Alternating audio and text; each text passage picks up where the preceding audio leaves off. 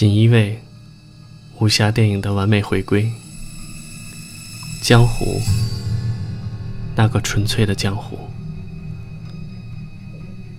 白衣胜雪踏月而来，上机否？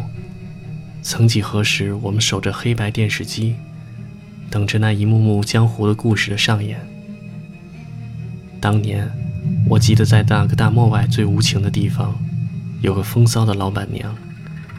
有一个叫做林青霞的女子，在心碎时，抱着一壶酒狂欢时，那滴划过脸颊的泪水，那滴泪水，代表了香港电影最辉煌时代的最经典一幕。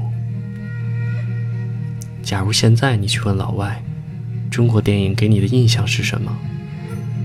十个有九个会告诉你功夫。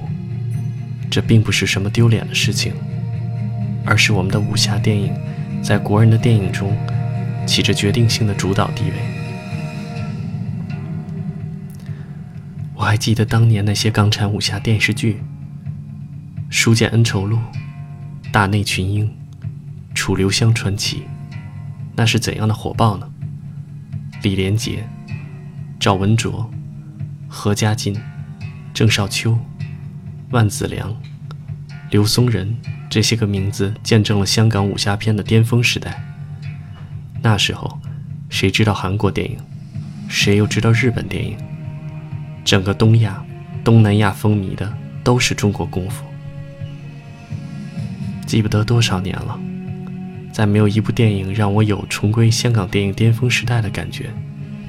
有人会问：“卧虎藏龙算什么？”我笑说：“那不为外国人拍的电影吗？”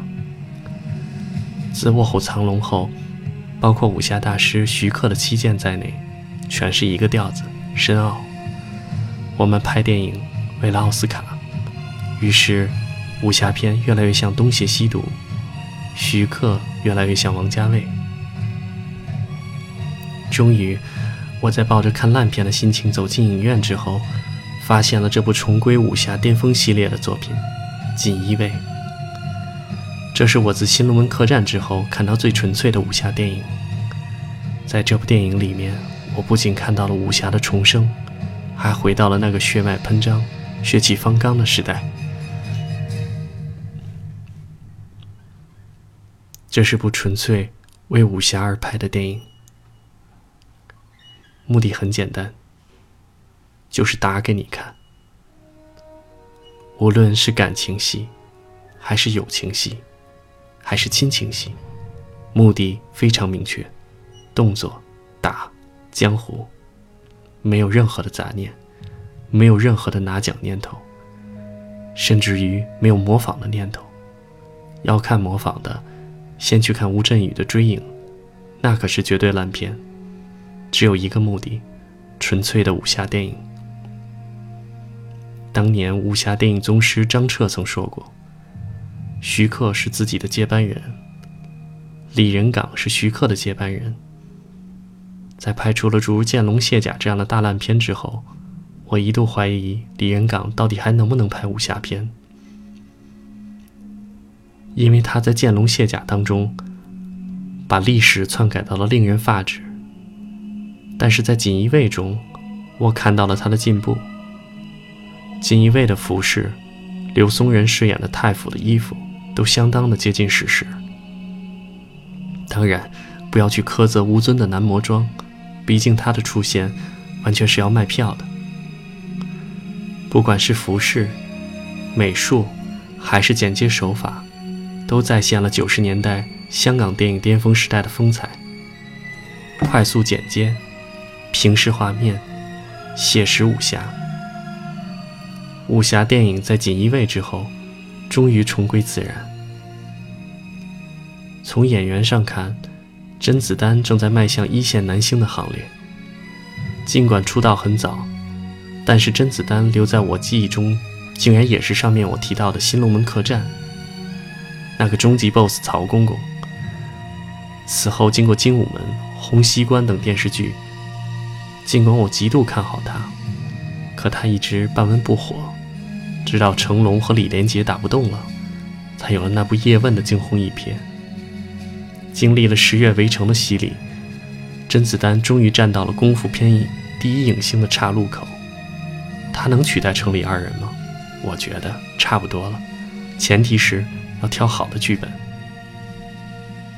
赵薇这个女人很复杂，她一直在一线女性的行列，但是每次都没有杰出的表现，这次还是一样。当然，传统的武侠电影并不需要张曼玉。吴尊，间谍毁了他的电影处女作。在本片中，还是觉得不搭调。不过，我在电影中看到了林志颖的影子。